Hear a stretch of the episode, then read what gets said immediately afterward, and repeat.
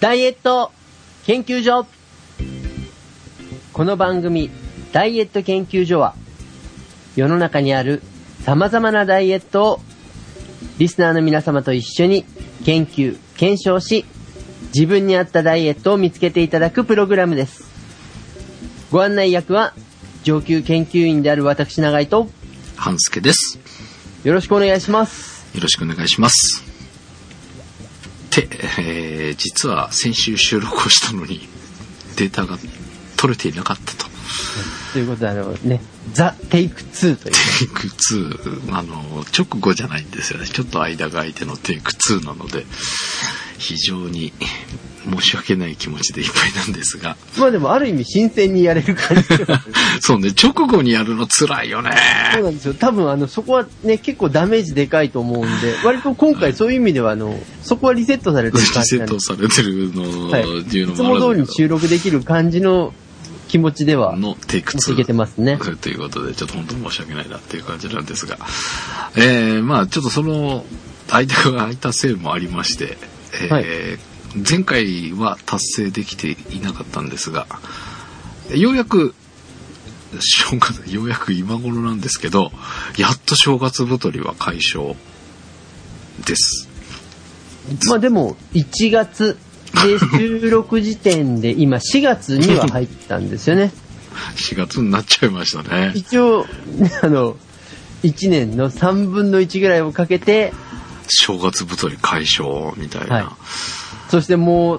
う、ね、少しするとまたお正月がやってくるみたいな感じ。ああ、もう、もうやめようと思いましたね。あこんなになっちゃうんだっていう。まあでも戻った分、ね、そういう意味では良かったんじゃないかなと。多分戻らないまま夏まで行く方とかも、ね、割とたくさんいらっしゃいますからね。あの、先週の段階だと、まだちょい超えるとかね。はい。えーその前回の収録から超えることがなかったので、とりあえず解消できたかったな、ということに、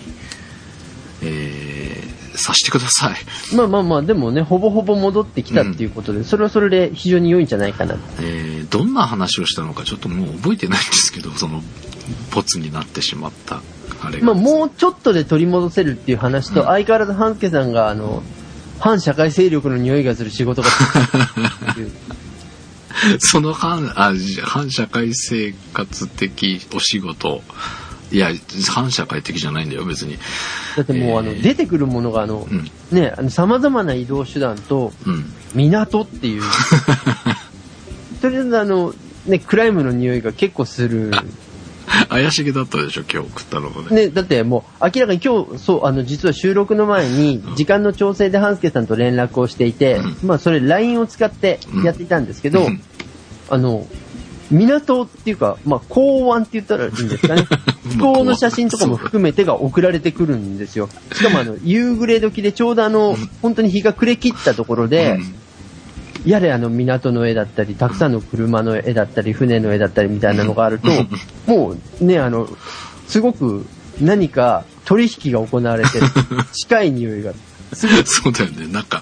あのーやばい取引をされる現場みたいな絵だ、はい。いうのトレンチコートでストライプで真っ赤なネクタイを締めた人が、ボートの先頭に片足をガッてかけて何かを持ってくるみたいな感じの絵が、すごくあの浮かびやすい写真が何枚か届きまして、う んまさしく、えーそんなところにいたわけですが、えー先週ちょっとどこまで話したのか覚えてないんですけど、ガム始めましたっていうのと、そうですね。で、仕事中にん少しあの移動の合間を縫ってちょっとしたところは動けるっていうか、あのウォーキングを活用できるようになったっていう話をそうですね。まあその移動手段、まあいろいろとあちこちに移動しなくてはいけない事態がありまして、えー、3分の1ぐらいは完全に車だけの移動だったりもするんですけど、3分の2でうまくこう、その、バスを使うとかね、えー電車を使う合間に、えー一駅歩こうとか、えーバスやめて歩きで行っちゃえとか、えーまあ時間がそのなんて言うんでしょう取引先のえーランデブーポイントに何時に着かなきゃいけないみたいなのがいろいろあるので、まあ、すごいですね。取引先っていう単語がものすごく引っかかる。なので、どうしてもバスを使わなきゃいけない時もあるんですけど、えーはい。うまくその時間をこう圧縮して圧縮して、ここでふんだんに時間を使えるって持ってく、なんかコツをつかみまして、えーうまく圧縮してですね、そのバスを飛ばして、えーバスで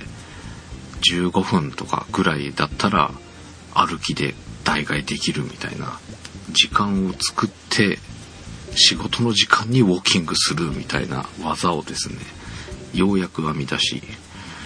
えーなのでまあでも歩けてもまあ3キロぐらいまでかな、えーその一発のそのミッションの中で圧縮できて作れる時間っていうのがね。なので1キロだったり3キロだったりまあコマ5マですけど。でも一応ウォーキングしようという意識そのこっからここ歩かなきゃいけないみたいな時の歩くのとここの時間はウォーキングなんだってこう頭を切り替えてやるのとだと随分違う感じがしましてそうですね。えーだんだんと。で、この前回の収録の時に足がゴワゴワするんだよねっていう話をし,、はいしてたんですが、えーそこからもまだ、えー継続してやっていたら、だいぶね、ゴワゴワ感なくなってきて、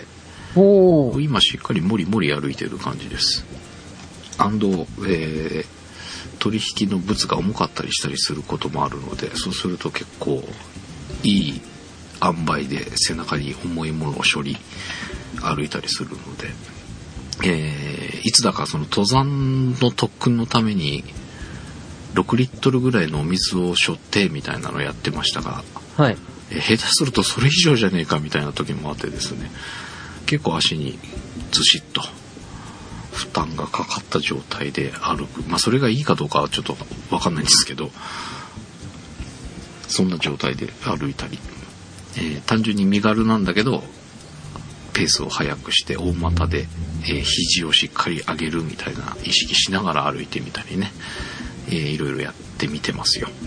で、半助さんがそうやって動けるようになったんで、うん活動量計をつけないともったいないっていう話をしてたんです。ああ、そうだそうだ。そんで、ソフトバンクに行ったっていう話で長々話しちゃったんだよね。そうです、そうです。えーあの、またこれもですね、ここを付け出すとものすごくあの、うさんくささが増していくんですけど、今、半助さんが、あの、ソフトバンクと契約している回線回数が、12本。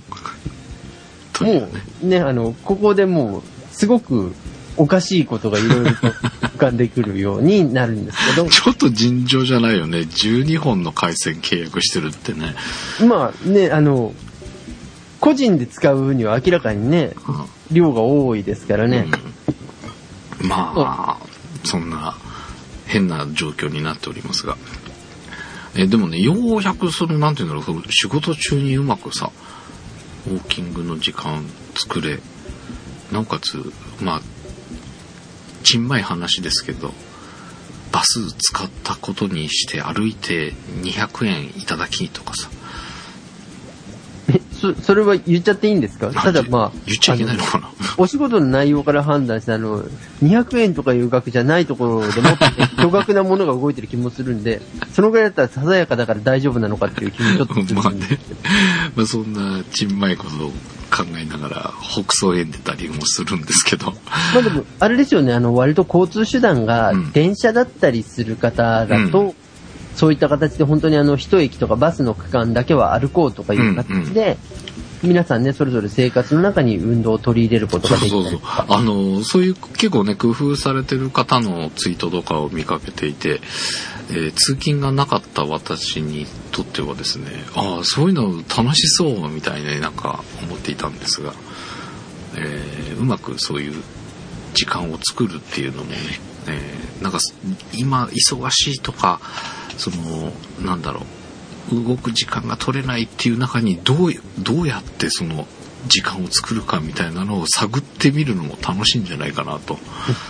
そうですね。で、あの、どのぐらい動けてたかっていうのがまた把握できてたりすると、うんあ意外とあの、運動の時間が作れなくても生活の中で動くことができてると、うん。割と歩数とか、うん要はあの、消費カロリーも稼げるんだっていうことが分かってくると、うん。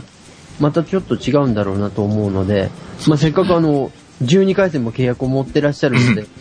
もうこれはあの、いくばくはどこかにね、あの、ソフトバンクだとヘルスケアっていうプログラムがあったりとかしますし、あとフィットビット自体もね、単独であのスマートフォンに対応してたりはするので、うん別にあの、フィットビット推しではなくて他にも活動量系はあるんですけど、うん。まあ、一番あの、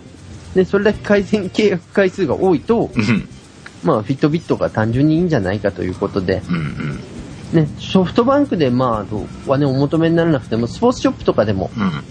多分端末がお買い求めになれるでしょうし、うん。あのーそしたら、あの、あれなんですよね、ソフトバンクがヘルスケアプログラムを出してるのとはまた別に、うん。フィットビットっていう活動量計を生産しているメーカーさんがうん。アプリを持っているんで、うん。そこで記録をつけられたり、それを例えばパソコンとか、まあ iPhone、iPad とかと自動で同期してくれるものも機種によってはあったりするんですよね。えー家電量販店とかでも結構並んでますね。ありますね、ありますね。結いろいろ構な種類が並んでたりするので、えーちょっとそこら辺も、おいおい、うんなんかを試してみたいなと思っておりますが。ね、歩くときにね、いちいち例えばランキーパーを立ち上げるとかいう、うんうん。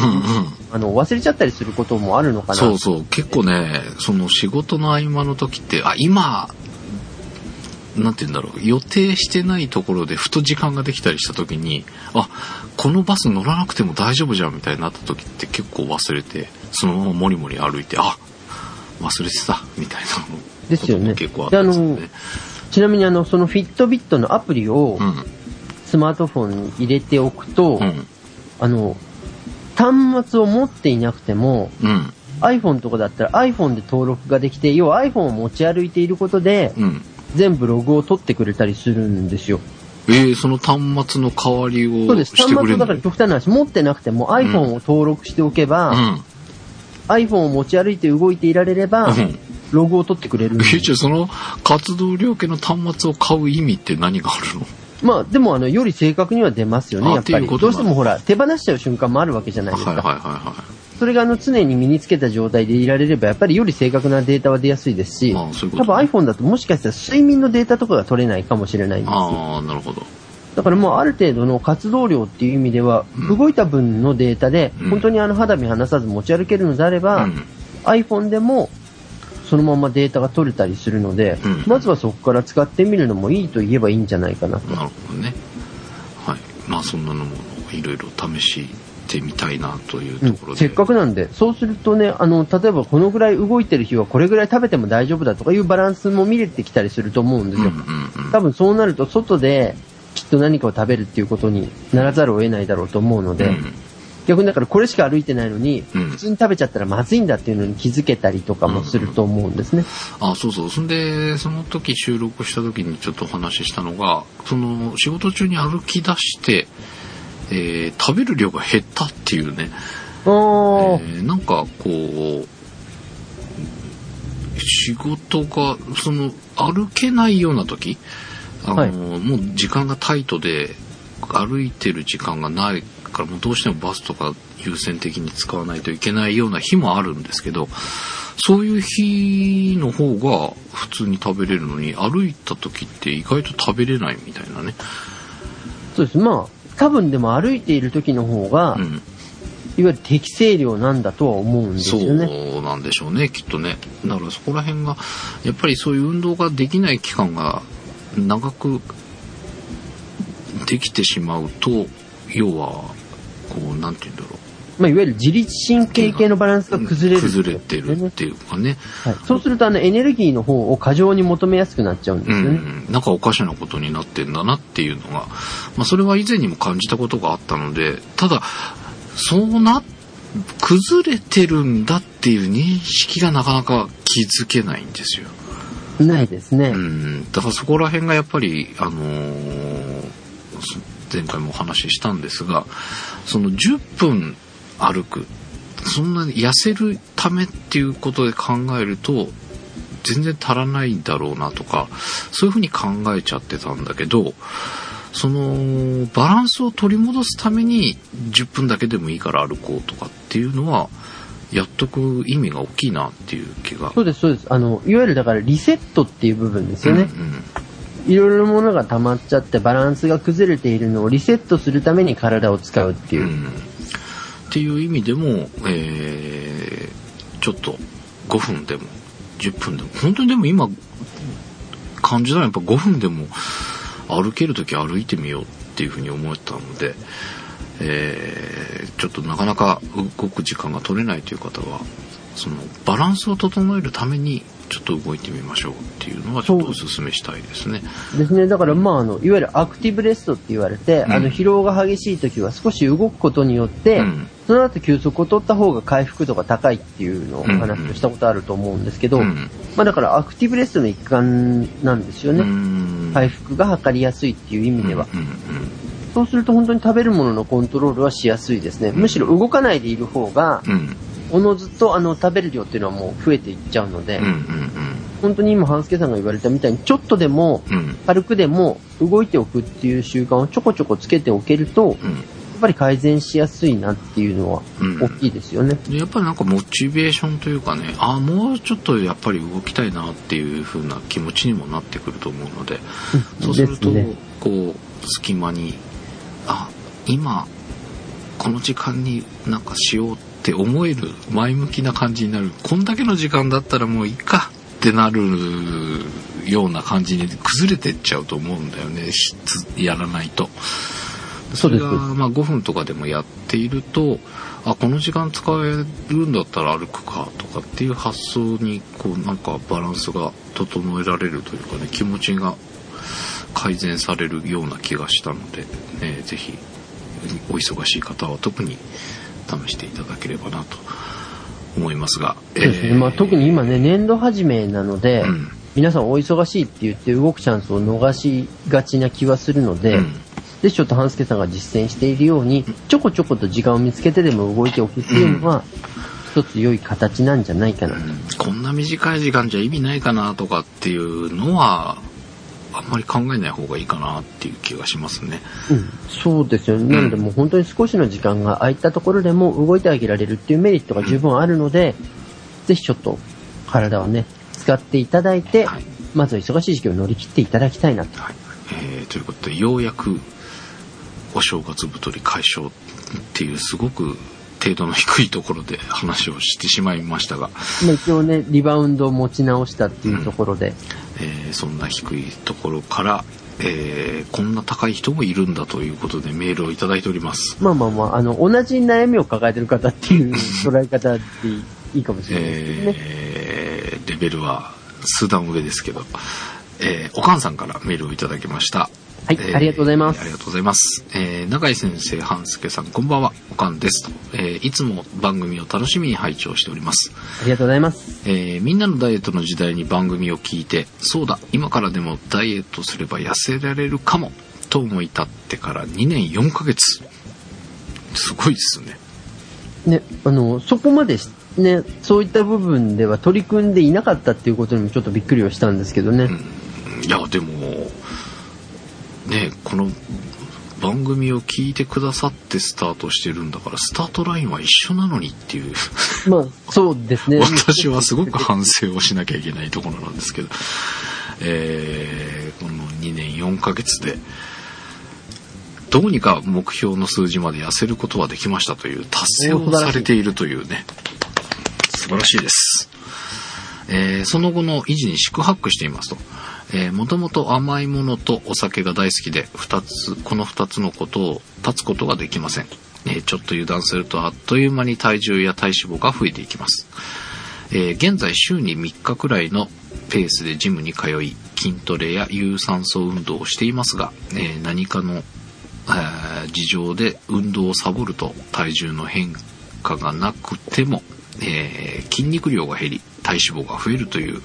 ひえーと叫びたくなるような状態に陥ります。えー、現在50代前半となり、太りやすくなっている実感がひしひしとしています。えー、太るのは1日で、戻すのは1週間以上。いやー、俺その何倍まあそうですね、あの、はい。12倍、じゃあね、っていう16倍？ぐらいな。感じですけど、えーそもそもリバウンドをしなければ後悔してあたふたと運動するということを繰り返さなくて済むと思うのです、えーこの先長い期間でリバウンドを最小限にするためにはやはり大好きな甘いものやお酒を節制するしか道はないのでしょうか、えーどのくらいの運動を心がければ体重などを一定の数字に安定させることができるのでしょうか、えーダイエットは痩せた後に維持することも含めるとのこと。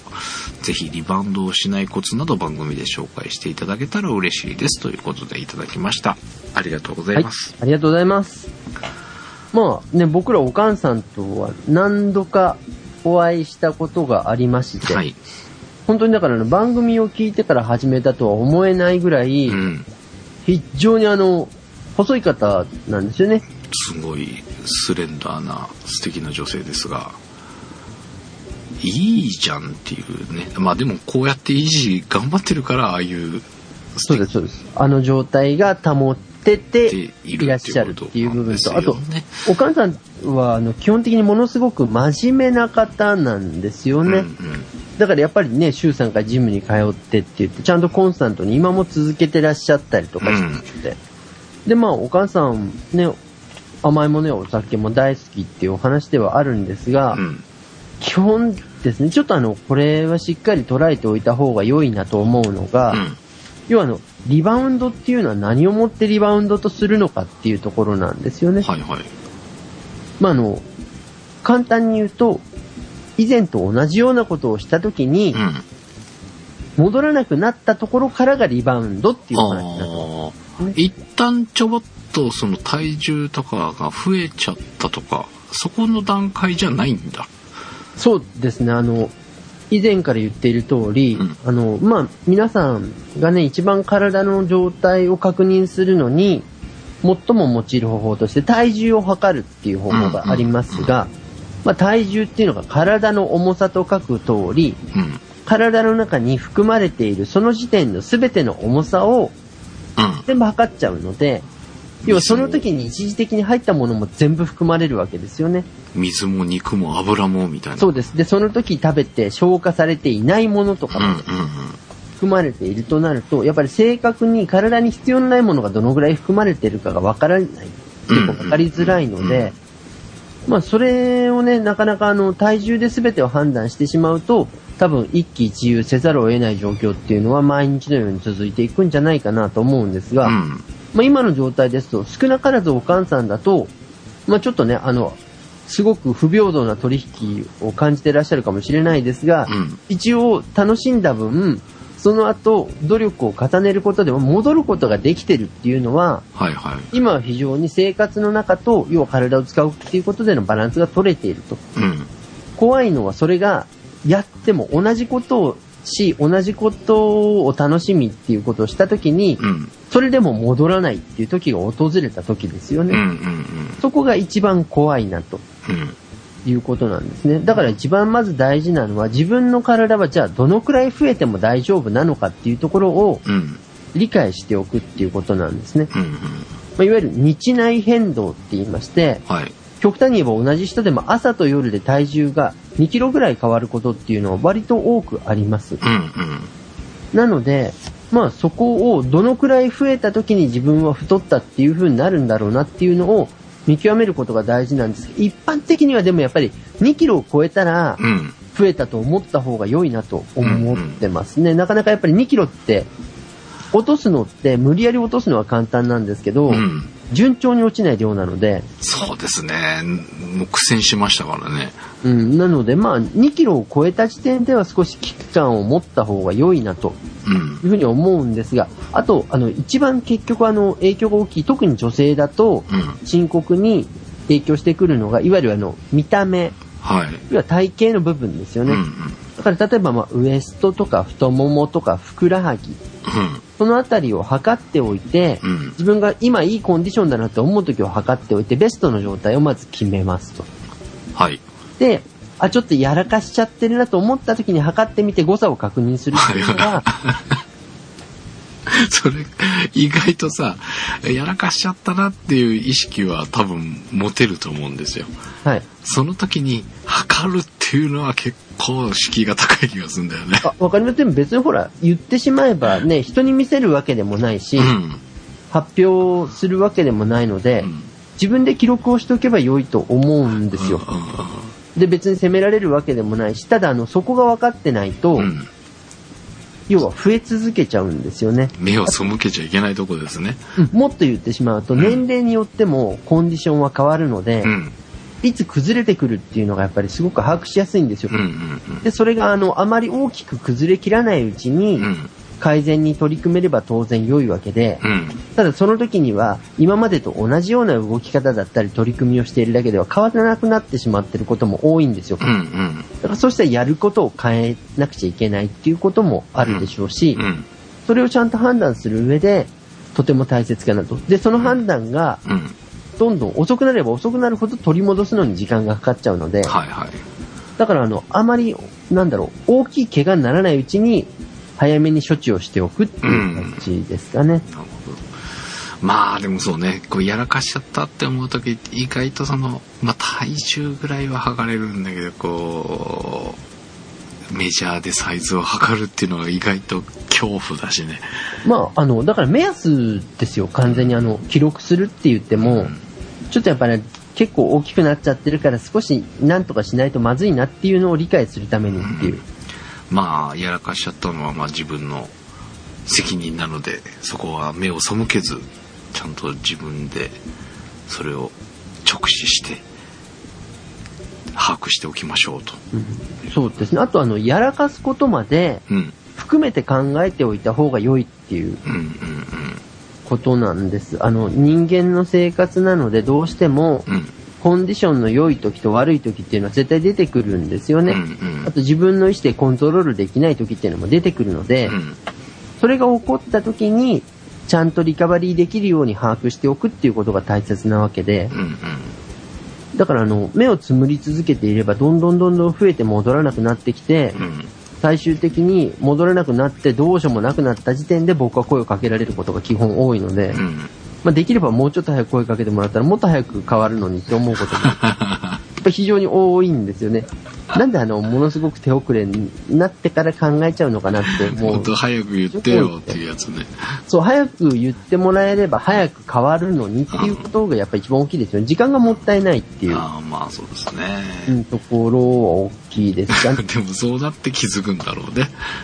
そうです。あの、本当にだからもうどうしようもなくなったっていうところで本当にあの、いわゆる泣きが入る状態で僕は声をかけられたりとかするので、うん。非常にあの、やっぱりあの、苦戦をしやすくなったり。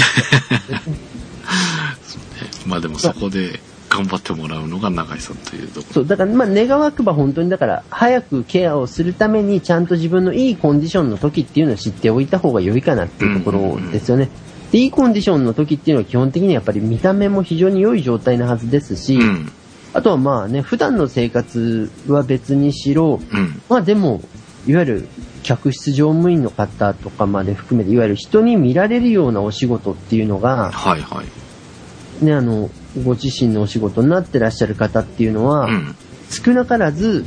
努力をしていること間違いないんですよね。当然だから、あの、コントロールをする、我慢じゃなくてコントロールをするっていう感じですよね。うん。例えばお酒にしても、好きなものにしてもっていうことで、まあそこはだからあの、楽しむ時と、うまくバランスを取る時を定めるっていうことはやっぱりとても大切だなと思います。うん。なぜかというと、消費されるエネルギーが年々下がっていくので、うん。うん。ただあの、それを解消するっていうことまでしたいのであれば、極力、まあ、特に女性ですね、うん。うん。筋肉の量を増やしていかないとうんエネルギーって使ってくれないんですね。はいはいはい。まあなので筋、いわゆる筋トレの量を増やすっていうことをうん。一つ重要視して体づくりに取り組んでいただくのは良いのかなと。ただ、あの、いわゆる筋トレっていうものをするっていうことで筋肉の量を増やすんですが、うん。筋肉って重たいんですね。はいはいはい。だからあの、同じぐらいの大きさの油と肉があったとしたら、うん。お肉の方が重たいんですよ。うん。うん。ていうことは筋肉の量が増えると体型はいい状態で維持ができても、うん。体重はトントンまたは重くなるっていうこともあり得るんでうん。うすよね。ん。ただそれは本来の痩せているっていう状態になるので、うん。これもだから体重計だけを見ていると誤りやすい部分だったりするんですよね。うまくいってるのに、誤解をしてしまうっていうのはもったいないですもんね。増えちゃってるんですけどっていうお話を聞くんですけど、うん良いことなんですっていうお話だったりするのを、うんやっぱりあの女性ってどうしても体重が減るっていうことが一つ痩せるっていう基準で捉えてらっしゃる方多くなっているので、うん。本当にあの、100回言っても届かないなと思うんです。100回言ってもね。届かないですね。でももうこれは厳然たる事実で、うん筋肉がつくということは細くなるっていうことなんですよね。うんうんただ、重くはなる。だから体重で見るとショックを受けるので、うん。見た目で決めた方が良いですよっていうのはそこに根拠があるっていう話なんですよね。はい。だからまあ本当にあの、皆さんできれば体重はね、あの、測った方が良いなとは当然思ってるんですけれども、うん。何が増えて何が落ちてるっていうことまでを含めた上で体重は見ないとうん。うん。失敗しやすいかなと。逆に男性はだから体重が落ちたっていうことで喜んじゃいけない人も多いんですよ。ああ、そうね。この、まあ、お母さんの方のいただいたメールでもありましたけど、筋肉量が減り体脂肪が増えるっていうのは、体重だけを見ていると軽くなったっていう状態になっちゃうかもしれそうなないんですす。で。まあ、やっぱりあの、男性の方が筋肉の量って多いじゃないですか、うん一般的に。そうすると何が起こるかっていうと、うん一日の中では水分の蒸発量が多いんですよね。ということは体重が減りやすいじゃないですか。それで体重だけ見てイエーイと思っていて、うん。じゃあ今日は好きなもの食べても大丈夫だと思ってラーメンとかを食べた時にうん。乗るんですよ。別にあの、ラーメンだけじゃないですよ。ステーキでも何でもいいんですけど、うんそういう食べ方を男性ってしがちじゃないですか。うん。自分も含めですけどね。うん。だからそれをやってしまうと、はい。失敗をしてしまうっていうことなんで、なぜあの、あんまり落ちすぎた時に、体重を信じすぎないっていうのは非常に大切だなと思ってるんですね。そうですね。そういう意味でもやっぱり、いい、いい方向に行ってる時にしても悪い方向に行ってる時も体重基準にして考えちゃうと結構危険だっていうことそうです、そうです。間違いやすいですよねうん。いろいろ詰まっちゃってるので。うんなのでまあそういう意味ではあの見た目だったり、例えばあのベルトをされる方であれば、うん。ベルトのループだったりとかっていうところで基準を持っておいた方が、うんまああの成功しやすいなと。ああ、そうね。それで思い出したけど、またちょっと低い方のレベルでお話をさせてもらうとですね、はい。えー、まあ例年この時期になりますと卒業式があり入学式がありと、えー、普段スーツは着ないんですが、はい、はい。この時期は着なくちゃいけないわけですよ。そうですよね。撮影にね。そういう時はあの一応ね、合法的な支度をしていかないといけない合。法的な支度をした時にショックを受けまして、えー、2パターンありまして、めちゃくちゃこう、一番ピークだった頃に作ったスーツ着たらはい。安心したんですよ。あ、ちょっと今動き出してるし、いいかもって思って油断をしておりまして、えー、次の時にちもう一着の別のスーツを着たら、きつかったんですよ。はい。あの、で、そういう時に意外と男性ってスーツがちっちゃくなったぐらいスーツ縮んだんじゃねってそんなに縮まないですからね。あ、こっちのピークの時でほっとしてちゃダメじゃん俺っていうね、そうです、そうです。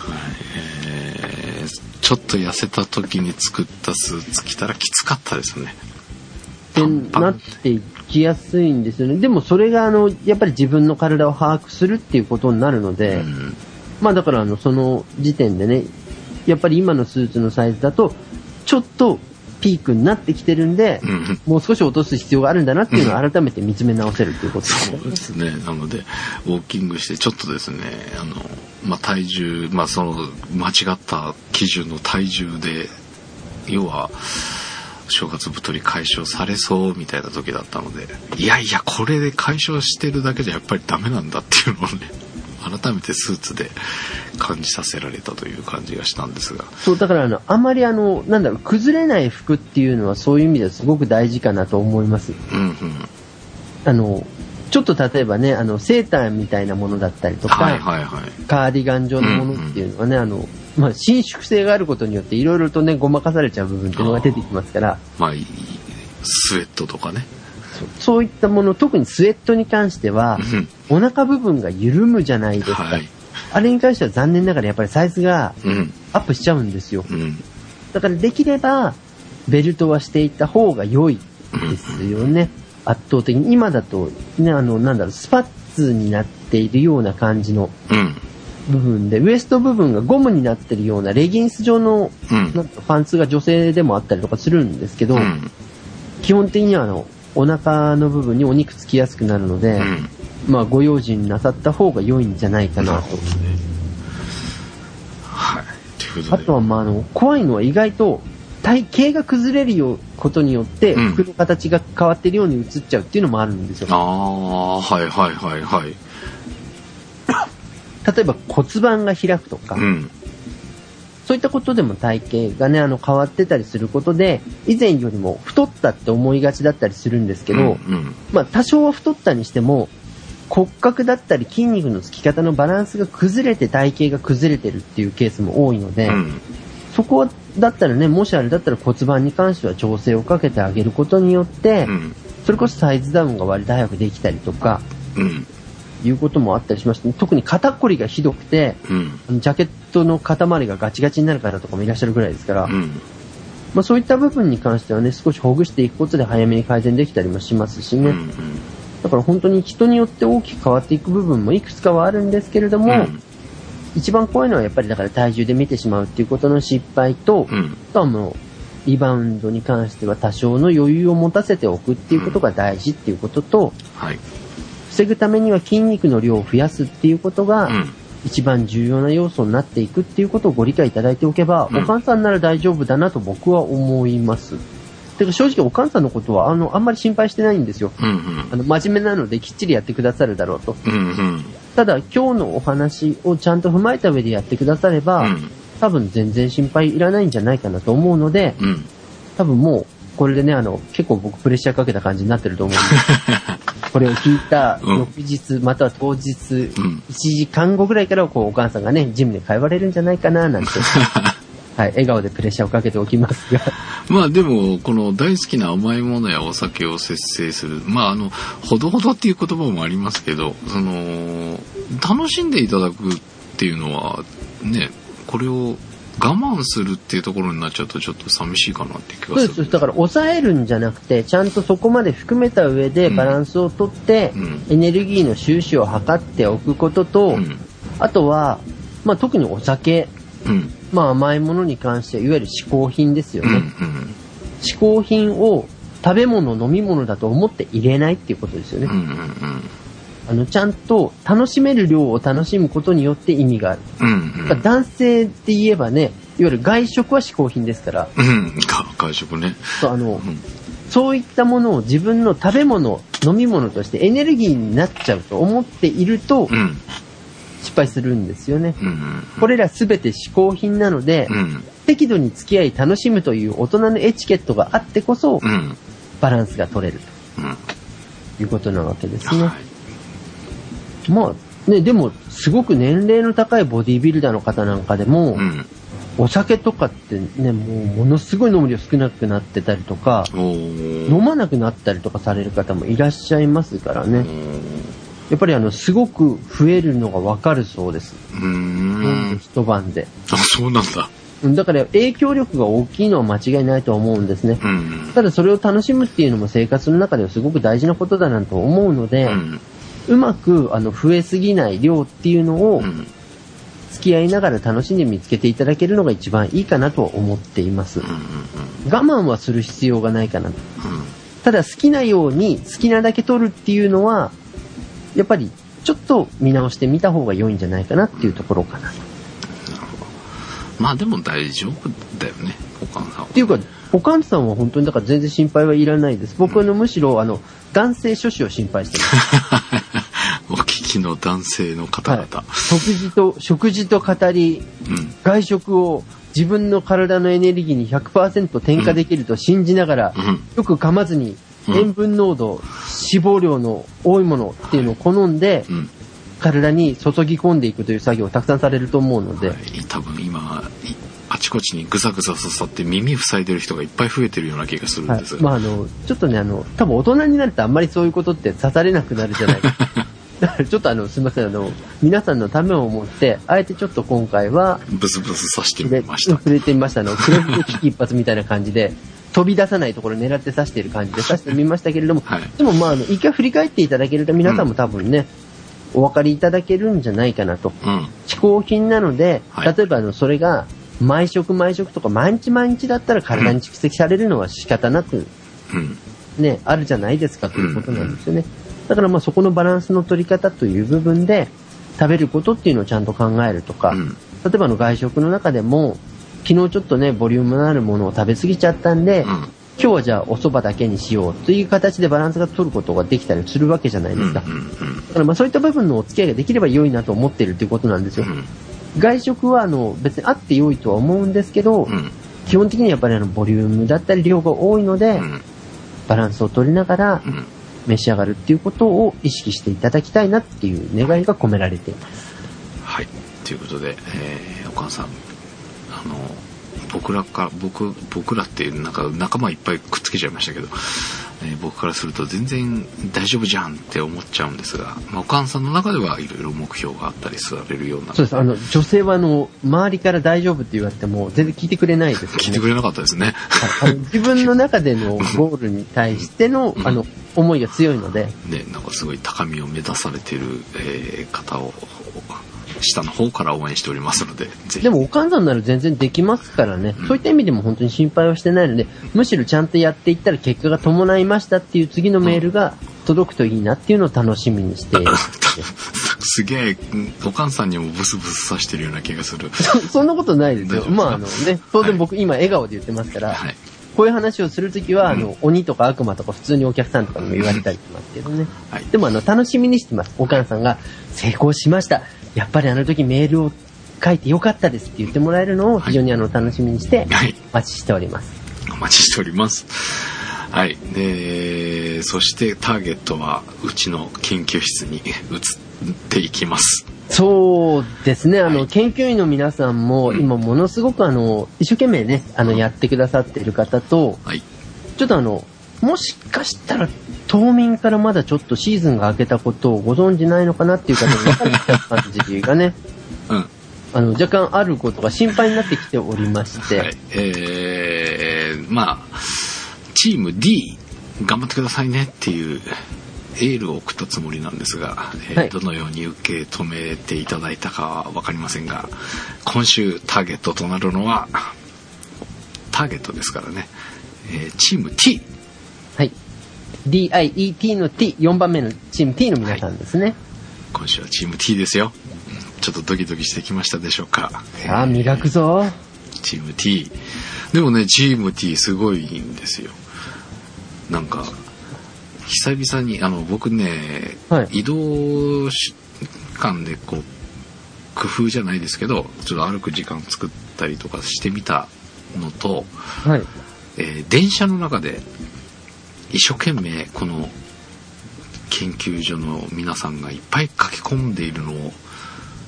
少しでも返信をさせてもらおうと思いましてはい、はい。やってたんですよ。電車の中で。はい。なかなか追いつかないぐらい皆さん活発に書かれていて。そうですね、本当にあの、毎日のように記録を取ってらっしゃったりとか、えー。あと、チーム T の皆さんに関して言うと、うん自分たちの研究室の中でそれぞれが毎週成果発表をするみたいな形をね、そう皆さんそれぞれでルール決めてくださって。さっき僕が言いましたそのコメントをつけさせてもらってたっていうのは、えー日記それぞれ個人のところの日記に書かれてるのに書いてたんですねはい。でそれもだから追いつかないぐらいこう結構ペースが速くてうわ結構大変だとか思っていたんですがで、えー研究室どうなってるのかと思って、えーそれぞれのチームの研究室覗かしてもらったんですがはい。チーム T のとこ行ったらグラフはあるし数字はあるしなんかすげえなんかいっぱい並んでるぞとか思ってよくよく見たらこうチーム T の中でこうお話し合いをされてで週1回みんなでこう成果を発表し合いましょうみたいなことをされていてそそうなれがんですよね。面々とこう続いているっていうそういう状態になっているんですよね。まあ非常にだから、チームとしての研究活動というのを、うん非常にあの、しっかりしてくださっていて、あとは研究室にね、あの、ムーミンのステッカーとか貼ってないかどうかちょっと心配だなと思ってはいるんですけど、ムムーミン？はい。え、それは何？俺それ理解できてないの？分かってないの？はい、あのですね、某ストアップ細胞をうん。生み出したんじゃないかと言われているユニットリーダーの方の研究室にはいろいろムーミンのあ、はいはいはいはいはい。ありましたね。研究室が彩られたりとか視野してまいかっていう、それが若干ありつつ。まあでもそれぐらいこうね、この研究室活用していただいているようなので、えー、ぜひ他のチームの方もね、あの、日記の方すごく活発に書かれているのを非常に、えー、見ていて頼もしい限りなんですが。そうですね。で、あの、日記の方は、研究室に入室できる研究員の皆さんであれば、うん全員が閲覧できるようになってるんですよね。うん。で、それ以外に研究室がそれぞれチーム、各チームに用意されてあって、うん。まあ、チーム T の皆さんはその研究室の中で、うん。成果発表をお互いし合ってらっしゃったりする。うん。うん。えー、ということで、各チームそれぞれテーマを決めていただいているので、そのはいテーマに関することに関しては、まあ日記の方に書かれても全然問題はないんですが、えーこの研究室、各チームの研究室にちょっとまとめていただいて、というのはですね、あの番組の中でこうやってこうお聞きいただいている皆さんに研究室の様子をお伝えするのに、えっ、と一箇所にまとまってこのチームの動きをなるべくお伝えしたいなというふうに思っておりますので、えー研究テーマに沿った内容に関しては、えー各研究室の中で書いといていただけると非常にありがたいですと。そうですね。まあ、お願いがまず一つありますが。はい、なので、これはもう全チーム、チーム D、I、E、T、それぞれの各チームが、うん。あの、各じ各チームごとの研究テーマに関しての内容は、うん研究室の中で、そうですねそれ。ぞれまとめていっていただきたい。はい。っていうのも、まあ、あのーこの研究室に入っていただけてる方がもう限られた方ですので、えー圧倒的にこのお聞きいただいてる皆さんの方が数としてはやっぱ多いわけで、できればこの研究室の中での様子をね、少しでもこう聞いてくださってる皆さんに、えーお伝えさせてもらい、なおかつその研究の成果とか、あるいは聞いてくださってる方からこういろいろご意見いただいたりすることで、またその研究に反映していただけるんじゃないかなと思いますので、そうですね。で、あの、皆さんの取り組みが本当にあの、いろいろ生活の面から、運動の面から、食事の面から、非常にあの、多岐にわたって研究していただいているので、うん。あの、聞いてくださってる方に対して、うん多分参考になる部分っていうのはとても多いなと思う。と思うんですよね。なうんので、立ててもらってるんですね。ちょっとこの今分散しちゃっているかなっていう気が、えー現段階では見ると思います、まあ僕らの方でこう目を通してちょっとまとめてね、できるだけご紹介していきたいなと思っていますので、これは追ってちょっと情報をまとめてお伝えしますが、えー各チームの色としてこう伝わるような形のものもまたまとめていただけると嬉しいので、えー各研究室ー D の研究室とか I の研究室とかね、えーそれぞれのチームに研究室がありますのでそこの方にうまく、えー皆さんの研究の様子をまとめていただけると嬉しいです。そうですね。まあ、あとはチーム T の皆さんももちろんなんですけど、やっぱりあの、女性の勢いが今非常に強いのすごいね。っておりまして、あの勢いが強いというのは、いい意味でなので、うん非常にあの皆さんアクティブにうん、すごく研究室を活用してくださって、うん。日々の記録とかを様々な形、ある時は写真、ある時はデータ、うんある時はその日にどんな活動をしたっていうことまで含めて、様々な形で研究室の中でうんいろいろ発表してくださっていて、いや、ほんと盛りだくさんだよね。はい運動した素晴らしいな内容とかもあるし、美味しそうな写真もあるし、ね。なかなか。で、本当にだからあの面白いのはあの、意外とこのこの研究所の中の女性の研究員の方って、うん海外からご参加いただいている方というのが割と多いんであすがすね。うん。意外と皆さん日本の食材をお召し上がりになってらっしゃるっていうう、んうんうん。意外でしたね。でもね、やっぱりね、海外での生活からなんですかね。なんか同じような食材なんだけど、なんかおしゃれなんだよね。ああ、それはありますね。うん、なんか、うわ、ちょっと洋風な感じだわ、とかね、思ったりするんですが、あの、思いっきり和風のつもりだったのにっていうコメントをいただいたりしてますけど、いや、なんかすげえおしゃれな、おカフェのご飯みたいな感じの写真がいっぱい並んでたりするので、私は運動よりもそっちに反応してしまうんですけども、僕はだから意外とあの皆さん日本の食材をうん、使って召し上がるっていうのも、うん。ね、研究室に入ってくださったからかどうかわからないですけれども、うんうん召し上がる機会が多いんだなっていうことは意外となんかあの自分が勉強になったっていうか、そうか、そうですね。そう言われてみたら、なんか、普通にこう見ちゃってたけど、海外で生活されたらもっとなんか、ね、やっぱりあの、その土地のものっていうのが手に入りやすいわけじゃないですか。うんうんうん逆に言うと外国人の方が日本にいらした時に、うん。日本の食事を召し上がるのが一番ね、手間がないっていう話で。でも意外と海外で暮らしてらっしゃる研究員の皆さんが、うん日本の食事に近い材料だったり、近い献立っていうのを召し上がっているのは、うん。ちょっとあの、勉強になったというか、違う文化が垣間見れて、うん。非常に参考になりました。えーぜひ美味しい写真も引き続き楽しみにしておりますので。あまた見ちゃった。お腹空いてくるなこれ。はい。えー、ということでちょっと研究室の方はまああしつこいようですがあの研各チームの研究室のコミュニティの方にうまくまとめていただけるようにお願いいたします。えーお聞きの皆さんもぜひ、あの、各チームこんなことをしてみますということを、えーできるだけお伝えしていこうと思っておりますので、えーいろいろご意見などもいただけると、えーこの研究の内容がまた一歩進んだりすると思いますので、ぜひ、えーメールでご参加いただければと思っております。はい。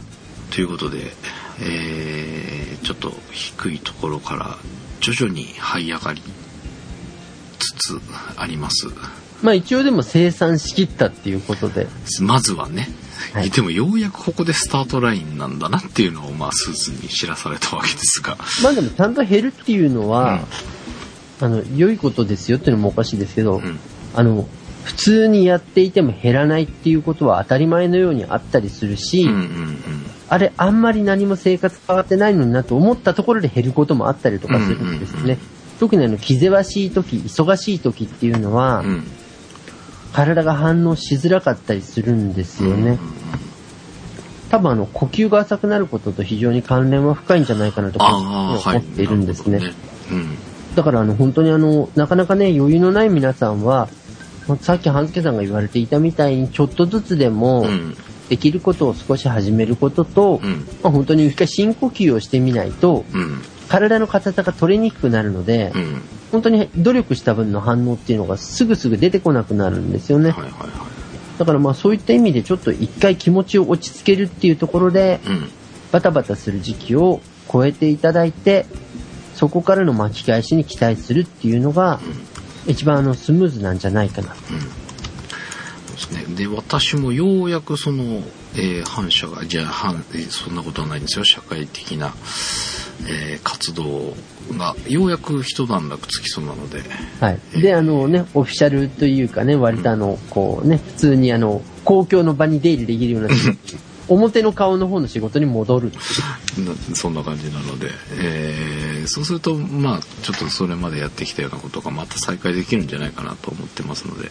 また自転車乗ったり、えーまあ、早くでも一回プール行きたいかなと思ってますけど、そうですね、もう本当にあの季節的にね、すごくあの、日本に限定してのお話になっちゃうんで、あれなんですけど、うん。とてもあの、動き出しやすい気候になってきてるんじゃないかと思うんです、うん。うですね。全国的にも。はい。